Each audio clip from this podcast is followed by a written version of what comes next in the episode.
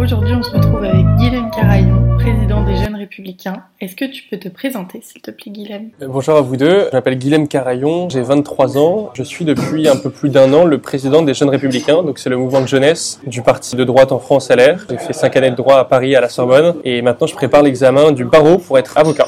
Est-ce que tu pourrais nous expliquer, s'il te plaît, comment est-ce que ton engagement politique a commencé? J'étais dans une famille très politisée où on parlait politique constamment, à table à chaque fois, c'était le principal sujet de discussion. Tout le temps avec les chaînes d'infos euh, en continu qui foutent un peu d'ailleurs le stress quelquefois, en tout cas pendant la, période du Covid c'était un peu fatigant. Et donc famille très politisée et moi j'étais un peu en rejet par rapport au milieu politique, j'avais aucune envie d'en faire parce que euh, mon père en avait fait, il est encore maire d'ailleurs de ma ville dans le Tarn qui s'appelle Lavore, qui est une petite ville de 12 000 habitants et je trouvais le milieu politique très dur, très violent. Moi j'étais pas habitué à ça et je me suis dit que j'avais pas du tout envie de reproduire ça dans mon schéma familial. Je me suis un peu engagé euh, paradoxalement dans ce contexte-là quand je suis arrivé à la fac parce que ma fac était bloquée pendant des mois et je considérais que c'était insupportable que ce soit une minorité d'étudiants, quelques dizaines en réalité, euh, sur les 42 000 étudiants de la Sorbonne, qui bloquent la fac pendant des mois parce que ils estimaient que les revendications sociales, la réforme des retraites, des trucs qui avaient aucun impact sur leur vie à eux, étaient une des raisons pour lesquelles ils devaient empêcher tous les étudiants d'aller travailler, d'aller étudier. Et moi j'avais notamment le, le témoignage d'un de mes copains qui euh, devait bosser l'été, comme 80% des étudiants le font, et devait bosser l'été pour pouvoir retourner à la fac l'année d'après. Et en fait, à cause des blocages, l'année avait été repoussée. Au lieu de se terminer en mai, c'est le privilège des étudiants, normalement on finit l'année en mai, on a 4 mois de vacances. L'année s'était terminée en fin juillet à cause des blocages. Et donc euh, il n'avait pas pu bosser euh, l'été, en tout cas il avait bossé que en août, et il n'avait pas pu retourner à la fac l'année d'après parce qu'il n'avait pas les sous pour avoir un logement à Paris. Je m'étais dit là à ce moment que c'est assez agaçant en fait que ce soit des minorités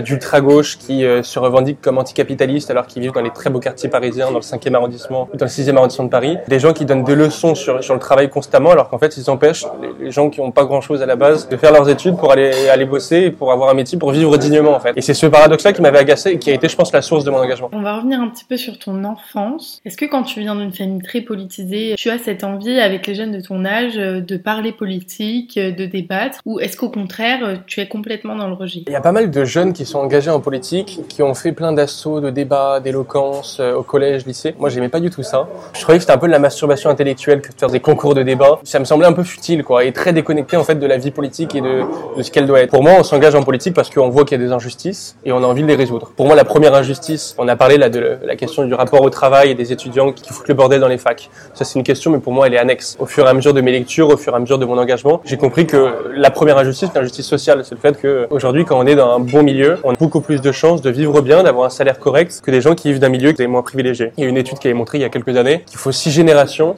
un enfant des classes populaires, en gros des 15% les moins riches en France, pour accéder aux classes moyennes, c'est-à-dire les 80% d'autres. Et après, il y a les 5% de très riches. Mais juste pour accéder aux classes moyennes, il faut six générations. Donc en fait, on parle tout le temps de, mobilité sociale, d'ascenseur social, c'est le concept un peu à la mode. En réalité, ça n'existe pas. En France, en tout cas, ça n'existe pas. Euh, ça existe plus dans un pays comme les États-Unis, où on nous dit que le système social est beaucoup moins généreux. Bah, Peut-être, en réalité, quand on fait des études, bah, on peut réussir. En France, c'est moins le cas. Donc ça, pour moi, c'est la première des injustices. Le fait qu'en gros, il y ait une reproduction sociale trop importante, il n'y ait pas de mobilité sociale, et que quand tu commences à bosser, les premiers salaires sont très bas. Quel intérêt à aller bosser pour gagner 1400 euros par mois? Quand, si tu restes à la maison, tu peux toucher 1100 euros par mois. Je dis pas euh, tous les chômeurs sont des assistés et c'est des branleurs et euh, il faut leur couper les vivres. Je dis pas ça. Euh, Je dis que le système social dans lequel on est rentré, où on valorise pas assez ceux qui se lèvent le matin pour aller bosser, en revanche, on aide, parfois on conforte dans les revenus d'assistance, dans les minima sociaux des gens qui restent à la maison, ça produit des injustices. Et ça nourrit même une forme de frustration. Moi, le truc que j'ai le plus entendu pendant ma campagne des élections législatives, où j'étais candidat chez moi dans le Tarn, c'est les gens qui me disaient, mon voisin, il reste à la maison toute la journée, il en branle pas une, il fait rien, et il gagne 200 euros de moins que moi. Et quand le mec euh, va aller bosser, il, va se fatiguer, il va aller s'épuiser au travail, les gens ils se disent, on se tue à la tâche pour rien, pour des salaires de misère. Et ça, pour moi, c'est aussi une des sources de mon engagement. À partir du moment où tu as découvert euh, ce combat et tu as découvert que tu pouvais t'engager, vers où est-ce que tu t'es dirigé? J'étais euh, dans un syndicat euh, étudiant qui s'appelle l'UNI, où là, en l'occurrence, c'était moins le combat social, quoique il y avait un peu l'aspect social parce qu'on se battait pour les, les bourses mérites, pour qu'en gros, les élèves qui ont très bien réussi au lycée et au bac puissent avoir des conditions euh, améliorées d'accès à l'université et moins payés à, la fac. Mais le vrai combat de l'UNI, c'est dire ce que je vous ai dit un peu tout à l'heure sur le témoignage de mon, de mon pote, euh, c'est insupportable que les facs soient bloquées pendant deux mois de l'année. C'est le cas à la Sorbonne, c'est le cas dans, pas mal de facs parisiennes d'ailleurs, à Nanterre, toutes les facs euh, très imprégnées par des, milieux militants assez radicaux. Et puis c'est contre la censure à l'université. Moi je me souviens à, à la Sorbonne, une conférence organisée par Mohamed Sifawi, qui est un écrivain, un essayiste, en l'occurrence musulman, qui devait animer un séminaire sur la prévention à la radicalisation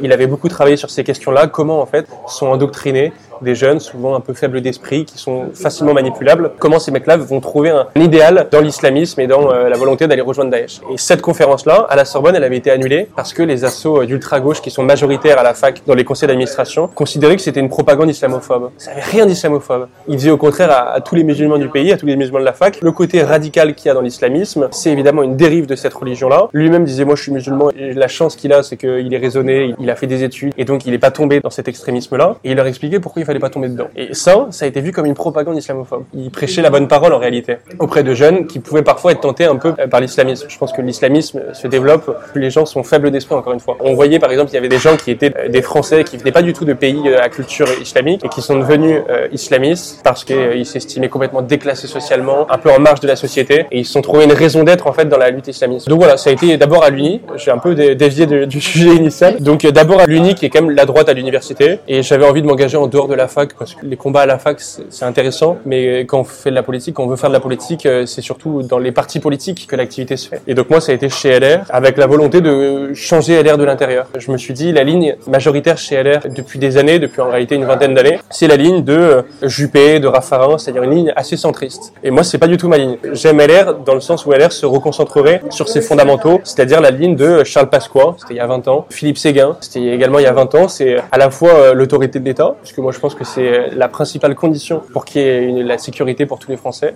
c'est l'Europe des nations, Séguin c'est l'Europe des nations, et que le travail paye mieux. C'est la base de mon engagement. Et je pense que c'est des valeurs qui sont partagées par euh, une grande majorité de Français. Simplement, euh, ces gens-là, ils votent à la fois pour Macron, à la fois pour Zemmour, à la fois pour Le Pen, un petit peu pour Pécresse. Donc tu es rentré chez les LR à Paris, c'est bien ça? Euh, comment est-ce que ça se déroule? Oh, J'étais à l'université du coup à Paris, mais je revenais le week-end dans le Tarn et la vie politique partisane, en, tout cas chez LR, je le faisais dans le Tarn. Donc je suis devenu responsable des jeunes LR dans le Tarn au bout de 6-7 mois d'engagement chez LR. En fait, il y avait plus de responsables, en tout cas, il était plus très actif, et donc j'ai repris la Fédé. Et mon boulot, euh, c'était en fait d'animer euh, euh, la vie de la fédération dans mon département. Plus petit département que le Rhône, plus compliqué parce qu'il n'y a pas de fac. Si, il y a une fac, mais avec peu de matière, il n'y a pas de droit par exemple. Et pourtant, la filière droit, c'est là où on a le plus de jeunes à droite qui veulent s'engager, qui veulent militer. Et donc, je me suis engagé à ce moment-là. Je suis devenu RDJ il y a deux ans et je me suis présenté à la présidence des jeunes LR. L'élection était en avril et moi, j'ai fait une campagne de 4-5 mois où j'ai essayé d'aller un peu partout en France. C'était un peu compliqué parce que c'était la période de confinement. On n'était pas censé bouger. Donc, euh, j'enfreignais la loi pour aller voir des jeunes républicains et faire des petites réunions avec eux et de les convaincre au fur à mesure. C'était un, peu compliqué cette élection, cette campagne. Elle avait été très violente. Je l'avais mal vécu. Je savais que le milieu politique était très dur. Je m'attendais pas à ce que ça le soit autant. On est toujours déçu. Enfin, quand on arrive en politique, on a plein d'idéaux. On se dit tout le monde est bienveillant, tout le monde fait, fait la politique pour servir ses idées, ses convictions. Et en fait, on voit qu'il y a beaucoup de gens qui font ça par intérêt personnel et qui font passer les convictions après leur volonté d'avoir une carrière. Et moi, je suis porté par ça. Quand on est jeune, à cet âge-là, on veut pas faire carrière, sinon il faut faire autre chose. Moi, mon but, c'est pas d'être payé par le contribuable toute ma vie. Je suis pas élu aujourd'hui, euh, j'ai envie d'être avocat, donc avoir un métier où j'ai l'impression de servir un peu l'économie de mon pays, quoi, en vrai. Et je pense que ça, c'est sain. Plutôt que de se dire, je vais être un professionnel de la politique qui va faire que ça. Moi, quand j'ai été élu, il y avait plus de responsables dans tous les départements de France. Il y avait une vingtaine de responsables par département. Et donc le premier boulot, ça a été de nommer des responsables départementaux jeunes dans les 100 départements français. Et pour ça, il fallait identifier en allant dans chaque département les jeunes qui étaient les plus motivés, voir quelles personnes étaient capables de, de galvaniser un groupe. C'est ça en fait qu'on cherche euh, dans un département. On cherche des gens qui sont à la fois dynamiques, il faut qu'ils aient du temps pour organiser les choses, parce que ça prend du temps. Et deux, avoir des gens qui ont euh, la volonté en fait de faire infuser quelque chose. Dans des départements, on a des responsables qui sont meilleurs que d'autres, c'est normal. Moi, mon but, c'est de faire en sorte que euh, y ait dans le maximum des départements une activité efficace. C'est pour ça que je fais un tour de France pour aller un peu partout et essayer de les motiver, de leur parler et d'échanger avec eux. Donc dès ton arrivée, tu as dû restructurer le mouvement de jeunesse euh, en interne en fait finalement. Bah, nommer 100 responsables départementaux. Ça, ça a été ma première mission. Donc pour ça, j'ai fait mon tour de France et j'allais partout pour essayer de repérer qui il fallait nommer. Et euh, quand je trouvais quelqu'un, euh, typiquement, je vais dans la Sarthe, j'y suis allé il y, a, il y, a, quelques mois. Il y avait deux trois personnes qui voulaient devenir RDJ. RDJ, c'est responsable départemental jeune. Euh, je les ai vus et j'ai vu qu'il y avait une fille qui avait une motivation qui était importante. Il était déjà très investi dans la vie de la Fédé depuis des, des années. Elle avait été d'ailleurs candidate aux élections départementales et donc on l'a nommé RDJ. J'ai essayé de faire ça euh, un peu partout en France. Les RDJ, c'est ceux qui s'occupent de l'activité dans chaque département. Et puis après, il y a un bureau national. On est 17. Chacun, on est plus ou moins en charge d'une thématique. Et le but, c'est d'animer au niveau national la vie du mouvement. Et cette activité-là, elle est complétée par euh, chacun dans son département. L'activité est plus intense dans les périodes de campagne parce que les gens sont plus motivés, parce que euh, y a un peu l'adrénaline de la campagne qui fait que les gens se réunissent régulièrement. Le but c'est aussi que l'effet s'essouffle pas trop après la campagne présidentielle et législative qu'on a connue. Mais ça a été assez compliqué pour nous parce que quand moi j'ai été élu président des jeunes, six mois avant, il y avait plus que 500 jeunes au LR. C'était devenu un mouvement euh, ultra résiduel. Et on a, on a fait adhérer pas mal de, de personnes pendant la campagne. On est monté jusqu'à 18 000 adhérents il y a quelques mois au moment de la primaire des Républicains. Là, c'est un peu redescendu parce que c'est normal, c'est après la campagne, l'élection interne qui a lieu en ce moment chez nous intéresse moins que la primaire euh, pour les présidentielles. Mais on est encore à presque 9000 adhérents et c'est déjà bien, c'est une évolution assez importante par rapport à ce qu'il y avait au début. Ce qui était le pire état, en fait, de, des jeunes LR depuis la création du mouvement, 500 adhérents. C'est très faible par comparaison par rapport aux autres mouvements. C'est un peu le paradoxe des LR. On a beaucoup de militants, pas que jeunes d'ailleurs. Aujourd'hui, on a presque 100 000 adhérents, alors que le RN vient de faire leur élection interne, ils ont 30 000 adhérents. Et pourtant, le RN au présidentiel, ont fait un score qui est euh, cinq fois plus important que le nôtre. Et pourtant, on a trois fois, ouais, on a trois fois plus d'adhérents qu'eux. Donc c'est le paradoxe. On a beaucoup de gens qui sont prêts à aider, à militer, à, s'engager, mais moins qui sont prêts à voter. Il y a mille explications, euh, manque d'incarnation à l'élection présidentielle. Il n'y a pas eu de dynamique de campagne. Ça, on peut y revenir, mais, mais ce que je veux dire, c'est que chez nous, il y a beaucoup de militants et je pense que c'est une bonne chose parce que le rôle d'un parti, c'est d'attirer des gens pour militer. Comment ça se passe une campagne en tant que président des jeunes républicains? Concrètement, euh, qu'est-ce que tu fais? Il y a un peu une hypocrisie à ce sujet je me souviens, j'avais eu cette question pendant les débats, là, de, pendant la campagne présidentielle, on faisait des débats avec les responsables jeunes, et on disait tous, on commençait tous en répondant à cette question en disant euh, d'abord le terrain, le terrain, le terrain, le terrain. Ouais, c'est vrai que c'est important d'être sur le terrain, mais en vrai, quand tu fais un tractage, tu touches euh, quelques dizaines de personnes. Être convaincu par un tract, très peu de jeunes qui le sont. Faire de l'affichage, on dit tout le temps, ouais, il faut afficher à mort toutes les nuits, il faut qu'on ait des jeunes qui affichent. Moi, j'ai jamais été convaincu en voyant une affiche. Quand tu prends l'autoroute et que tu vois les affiches, euh, les patriotes, mouvement de Florian Philippot, euh, ils sont affichés partout. François Asselineau, il est affiché partout. Il a jamais fait des scores importants. Il fait 0,1% à chaque élection. Donc, oui, terrain, parce qu'il faut être présent et pas donner l'image d'un mouvement fantôme. Mais la réalité, c'est que maintenant, tout passe par les réseaux sociaux et la com. Quand tu fais euh, un débat euh, qui est très relayé, qui est très partagé, tu peux toucher des dizaines voire des centaines de milliers de personnes. Moi, j'avais fait un débat sur la chaîne YouTube de Valeurs Actuelles avec euh, Ambroise Méjean, qui est le président des jeunes de Macron, et Stanislas Rigaud, qui est président de Génération Z, c'est le mouvement des jeunes avec Eric Zemmour. Et on avait fait entre 300 et 400 000 vues. Et en fait, le lendemain et les jours d'après, j'étais reconnu dans la rue par des gens qui me disaient ah je t'ai vu sur ce débat-là. Ça m'est jamais arrivé d'être reconnu par des gens qui m'ont dit ah je t'ai vu, t'es attracté à porte de Clignancourt aujourd'hui. Donc oui, le terrain c'est important, mais ça doit être complémentaire d'un travail sur les réseaux et pour ça, il faut une com plus moderne. Et nous, le problème qu'on a à droite, c'est qu'on est des anti-modernes. Je sais pas pourquoi. On a des supports de communication qui datent euh, il y a 30 ans. On est sur Facebook quand maintenant les jeunes sont sur TikTok, quoi. Et quand on sera sur TikTok peut-être dans 30 ans, je pense qu'il y aura trois nouveaux réseaux sociaux euh, chinois qui auront pris le pas et sur lesquels seront tous les jeunes. On a toujours un temps de retard. Donc moi, j'essaye. Et en plus, je suis un peu un boomer. Moi, donc, euh, je suis pas le bon gars pour la communication, mais c'est vrai qu'on a toujours un temps de retard. Donc faut qu'on travaille dessus parce que c'est la meilleure manière de toucher tous les jeunes, quoi. Un Jordan Bardella qui a 4 ans de plus que moi, il est pas vieux, hein, il a 27 ans. Il fait sur TikTok des scores qui sont impressionnants. Il fait des 2 millions, 3 millions de vues sur chaque vidéo. Ben, ça, cette force de frappe numérique, ça va sûrement l'aider, à mon avis, à être euh, potentiellement candidat un jour à l'élection présidentielle. Ça paraîtrait un peu fou d'avoir un candidat de, 30 ans. On n'a jamais eu ça en France. Et je pense que c'est les réseaux, c'est Internet, c'est la télé qui l'a aidé. C'est pas en allant tracter, encore une fois, porte de Clignancourt, euh, que les gens se sont dit, ah, il est exceptionnel ce gars. C'est exactement ce que j'allais demander. Donc tu penses que euh, les républicains ont un train de retard en termes de communication, notamment face au RN, à Génération Z ou euh, aux Insoumis par exemple Le RN, ils sont pas très bons en com. Bardella, je pense que c'est plutôt parce qu'il a fait beaucoup de télé rapidement et que ses passages ont été relayés sur les réseaux, mais c'est pas la force de frappe numérique du RN. En revanche, ceux qui ont le mieux compris ça, Bon, leur parti est en train de crever, donc c'est un mauvais exemple. Mais Génération Z, je dis ils sont en train de crever parce que parce qu'ils n'ont pas d'élus, ils ont fait zéro député aux élections législatives, et donc ça va être très compliqué pour eux dans les prochaines années. En revanche, il y a un truc qui s'est passé sur les réseaux pendant la campagne. Moi, je connaissais des gens qui étaient plutôt macronistes, des jeunes, et qui ont été séduits en fait par le côté ça bouge en fait sur les réseaux. Il y a des vidéos qui ont du style. C'était pas forcément leur cam euh, niveau idéologique au début. Eric Zemmour, très loin de se définir comme euh, d'extrême droite nationaliste. Pour le coup, euh, ils ont été séduits par la com. Comme quoi, la com, ça peut convaincre des gens plus qu'une affiche électorale, je pense. Et comment est-ce que tu as géré euh, le traitement médiatique qu'il y a eu tout autour de la campagne? Enfin, Comment est-ce qu'on gère quand on est un jeune et que c'est la première fois qu'on se retrouve sur un plateau télé avec les lumières braquées sur nous? Au début, j'étais pétrifié. Et en fait, je sais pas si ça vous est déjà arrivé, mais euh, j'avais un peu le syndrome de il y a un micro devant moi Et donc, j'arrive plus à réfléchir. J'arrive plus à structurer mes idées. Je répète des trucs que j'ai déjà en tête, ce qu'on appelle maintenant du coup des éléments de langage, des trucs que tu connais par cœur et que tu répètes quand tu ne sais pas quoi dire. Mais j'arrivais pas en fait à réfléchir comme là on est capable de le faire en se disant quel mot le plus approprié je vais employer. J'étais pétrifié. Et au début, on me disait ça va pas rester, tu vas plus tu vas en faire et ça va changer. Moi, je me suis dit j'ai peut-être un handicap à ce niveau-là, mais je crois que ça va pas changer. Je serai toujours pétrifié et je croyais que ça allait continuer.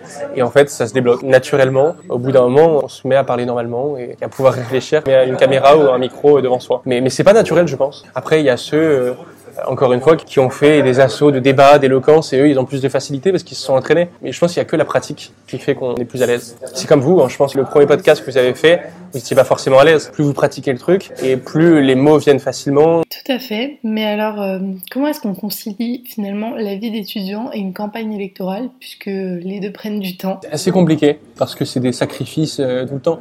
Moi, j'avais fait des plateaux télé, et j'étais face à des gens qui, on en parlait tout à l'heure, sont des vrais professionnels de la politique. Euh, ça a ses mauvais côtés dans le sens où euh, ils sont prévisibles, on sait ce qu'ils vont dire, ils répètent toujours la même chose à chaque plateau télé, donc tu regardes sur YouTube leurs vidéos et tu connais par cœur leurs éléments de langage. En revanche, ils maîtrisent quand même. Et quand toi, tu viens d'être interrogé pour la première fois sur, par exemple, la question des éoliennes, t'as pas forcément un argumentaire qui est tout prêt. Ça, pour le coup, c'est un peu compliqué et donc ça demande du travail, encore une fois. Il faut, euh, il faut potasser des fiches, faut lire sur le sujet. Moi, je me suis forcé à lire vachement pendant la campagne pour avoir des choses à dire en fait sur chaque sujet. Et ça, en fait, c'est du temps que tu consacres pas à tes études. C'est pour ça que je parlais de sacrifice. J'aurais préféré moi valider mes années avec de meilleures notes en travaillant deux heures de plus plutôt qu'en lisant des bouquins sur les éoliennes. Mais parce que du coup, j'ai lu des bouquins sur les sujets sur lesquels j'étais interrogé, je me sentais plus légitime à en parler. Quand euh, tu connais rien à un sujet et que tu arrives sur un plateau télé à dire euh, deux trois banalités, tu te sens un peu inutile à la fin quand même. Moi, ça avait été le cas. Pour être très honnête avec vous, j'avais débattu avec Émeric Caron. C'était un débat sur la chasse. Et moi, c'est un sujet que je connais parce qu'il y a beaucoup de chasseurs dans le Tarn. J'ai souvent parlé avec eux et je connais pas dans le sens où j'avais pas tous les arguments en fait pour défendre ou pour combattre la chasse. Lui, il avait des arguments qui étaient un peu caricaturaux. Il considère que la vie d'un animal compte autant que la vie d'un homme. En gros, quand t'écrases une fourmi, tu commets un crime et tu dois aller en prison pour ça. C'est un peu excessif, je pense, comme vision. Et en même temps, moi, j'étais tellement ébahi par l'excès de ses propos que j'arrivais pas à répondre correctement. J'aurais dû prendre le dessus sur le débat en expliquant par A plus B pourquoi son argumentaire est grotesque. J'avais un peu de mal. Pour bien défendre le sujet et pour honorer en fait les gens qui pensent comme toi,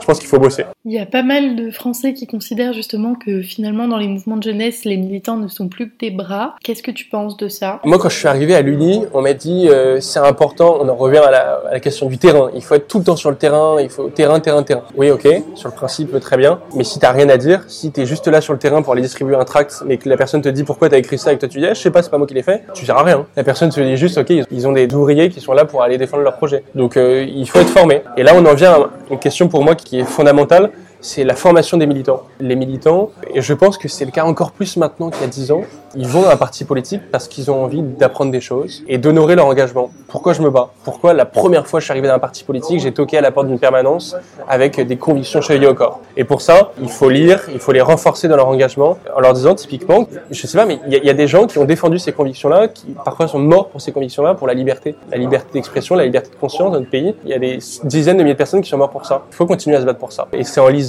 c'est en apprenant ces histoires-là, je pense qu'on se forme. Et nous, ça pêchait un peu la formation à droite. Je pense que vous l'avez remarqué, mais à gauche, ils sont hyper formés intellectuellement. À la France Insoumise, moi je suis à peu près d'accord avec rien de ce qu'ils proposent, mais je conviens qu'ils défendent bien leur bout de gras. Quoi. Le Parti communiste, vous m'avez dit que vous avez interrogé Léon, qui est le responsable des jeunes. Il représente un courant qui euh, fait 3% aux élections depuis 50 ans, 40 ans, euh, donc qui parle à personne. Et en même temps, il est très bon. Et en fait, on a envie d'être d'accord avec lui quand on l'écoute. Et ça, je pense, c'est une force. Il faut avoir des militants qui soient formés et un peu émancipés intellectuellement. Euh, de développer ça un peu justement chez les Républicains. Enfin, comment est-ce que les RDJ essayent de pousser les jeunes à s'informer, à construire une idée qui leur est propre? En gros, on a essayé de faire ça en créant une école de formation et en fait, on responsabilise chacun dans sa fédération départementale, donc RDJ et RDJA. RDJA, c'est responsable des jeunes adjoints, en leur demandant, en gros, de, dispenser des formations intellectuelles ou même militantes euh, aux jeunes. C'est pour ça que le, RDJ et le RDJA, il faut pas que ce soit des gens qui, qui, viennent de débarquer, il faut que ce soit des gens qui aient quelque chose à apporter aux jeunes et qui leur expliquent euh, pourquoi ils sont là, quoi. Quelle est l'histoire de la droite, quelle est l'histoire de la gauche, pourquoi ils sont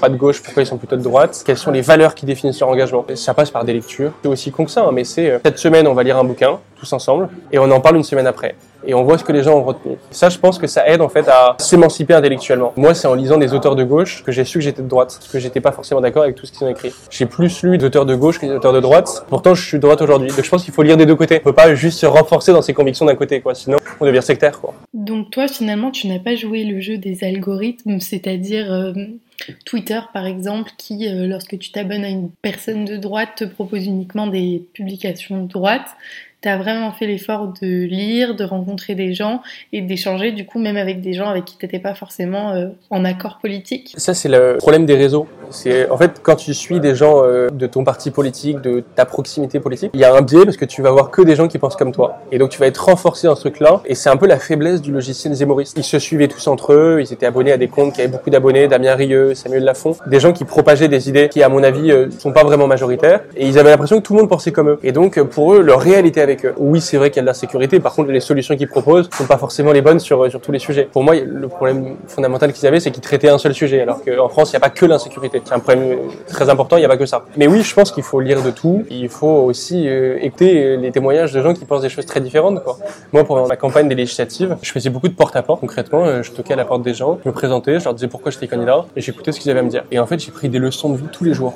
Et tu comprends pourquoi tu veux t'engager. Moi, à ce moment-là, je me suis dit, je lâcherai pas. J'ai envie de défendre ces gens-là, quitte à euh, déroger un peu à la logique de droite où on se dit, ouais, il faut pas taxer les très riches. Non, moi, je considère qu'il y a des injustices dans notre pays, des gens qui gagnent beaucoup trop d'argent, euh, parfois des chefs d'entreprise ou des footballeurs. Oui, les chefs d'entreprise servent leur pays parce que euh, ils payent leurs impôts ici, ils emploient des gens, c'est vrai. Il y a des salaires qui sont pas décents, quoi. Je suis pas comme Mélenchon qui dit, quand vous gagnez plus de 12 millions, vous donnez tout à l'État. Mais non, si on donne tout à l'État, les mecs, ils vont se barrer dans notre pays. Ça, c'est aussi simple que ça. En revanche, si on récupère pas un peu les profits des très grosses entreprises qui, par exemple, ont fait de gros bénéfices pendant le Covid, fait quoi On pénalise les, les pauvres gens qui ont bossé comme des chiens pendant le Covid et ceux qui sont tout en haut, on les fait pas payer. Non, tout le monde doit contribuer. C'est ça aussi les systèmes sociaux généreux français. Quoi. Et si euh, des jeunes de droite n'ont pas conscience de ça, bah, c'est qu'ils sont pas sincères dans leur engagement. On peut pas juste servir les, les riches, quoi. On peut pas juste encourager la croissance, l'économie et laisser en fait euh, vivre des inégalités qui sont insupportables. Tu viens de parler de partis un petit peu, disons, monosujet. Souvent, la droite et notamment les LR sont taxés de parler uniquement d'insécurité et d'immigration. On voit que depuis tout à l'heure, tu développes l'idée d'une droite, euh, disons, sociale. Est-ce que tu penses que euh, le parti est trop axé sur ces problématiques-là et gagnerait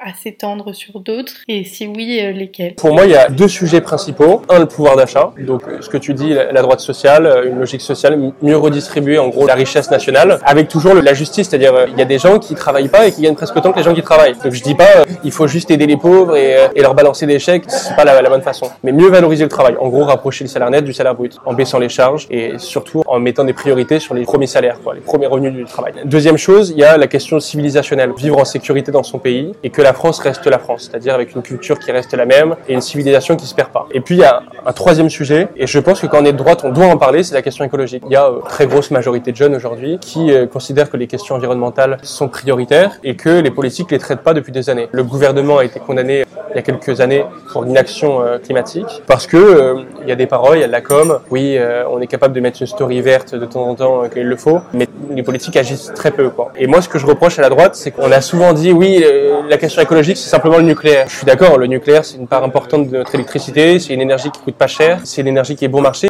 qui produit beaucoup d'électricité, quoi, qui nous permet de pas avoir des coupures d'électricité l'hiver. Ça, c'est une chose. Et en plus, qui émet pas de CO2. En revanche, c'est pas que ça. Je sais pas si vous avez vu ce groupe qui s'appelle Dernière Rénovation. C'est un groupe d'activistes d'écolo. Ils font des trucs un peu choquants, ils te collent sur l'autoroute, ils font des actions en fait symboliques pour essayer de remuer les méninges des gens sur le sujet. Ils desservent un peu la cause. Il se trouve que j'en connais quelques-uns dedans qui étaient avec moi au lycée et ils desservent un peu la cause parce qu'ils sont trop caricaturaux, trop radicaux. Et en même temps, ils partent d'un constat qui est vrai, quoi. Le fait que les politiques agissent pas contre le réchauffement climatique. Donc pour moi, il faut qu'il y ait des gens qui soient modérés, soient normaux, qui soient pas des activistes complètement euh, minoritaires, extrémistes. Il faut qu'il y ait des gens normaux qui défendent la cause écologique, mais vraiment avec des solutions claires. Eux, ils disent en gros, dernière rénovation, c'est pour la rénovation thermique des bâtiments. Il y a 6 millions de personnes qui vivent dans ce qu'on appelle des passoires thermiques. Il faut se battre pour que l'État en fait mette euh, les milliards d'euros qu'il faut. On est capable de balancer des milliards pour n'importe quoi en ce moment, qu'on les balance aussi pour la rénovation thermique des bâtiments. Ça permettra euh, d'économiser beaucoup en électricité ça permettra euh, de faire un geste pour la planète et en même temps ça permettra à des gens de ne pas vivre dans des endroits qui les feront mourir dix ans avant euh, leur espérance de vie normale. Donc ça c'est du bon sens. Simplement les politiques le font pas parce que ça coûte du fric et qu'ils préfèrent mettre le fric souvent pour distribuer des chèques aux gens pour se faire réélire. Et c'est pour ça qu'il faut des politiques, je pense, qui ont du courage et qui pensent pas juste à la prochaine réélection. Là on a des gens qui deux ans avant leur réélection se disent bon bah maintenant il va falloir viser une clientèle électorale. Macron typiquement il était accusé d'être trop pro-chasse. Pourquoi il était pro-chasse? Pas parce que euh, je pense que la chasse a une vocation de régulation, mais parce que la chasse, c'est un million de personnes dans le pays. Et donc il s'est dit, pour plaire à ces millions de personnes, il va falloir leur distribuer du fric. Et donc il a baissé le prix du permis. C'est ce genre de pratiques, je pense, qui font que les gens détestent la politique aujourd'hui. On voit que tu as vachement de recul euh, sur la vie politique. Pourtant, à la base, tu es un étudiant qui euh, n'aime pas forcément les concours d'éloquence, n'aime pas forcément se mettre en scène dans le débat. Qu'est-ce que tu dirais à ces gens-là? Déjà que pour faire de la politique, il n'y a pas besoin de faire des concours d'éloquence.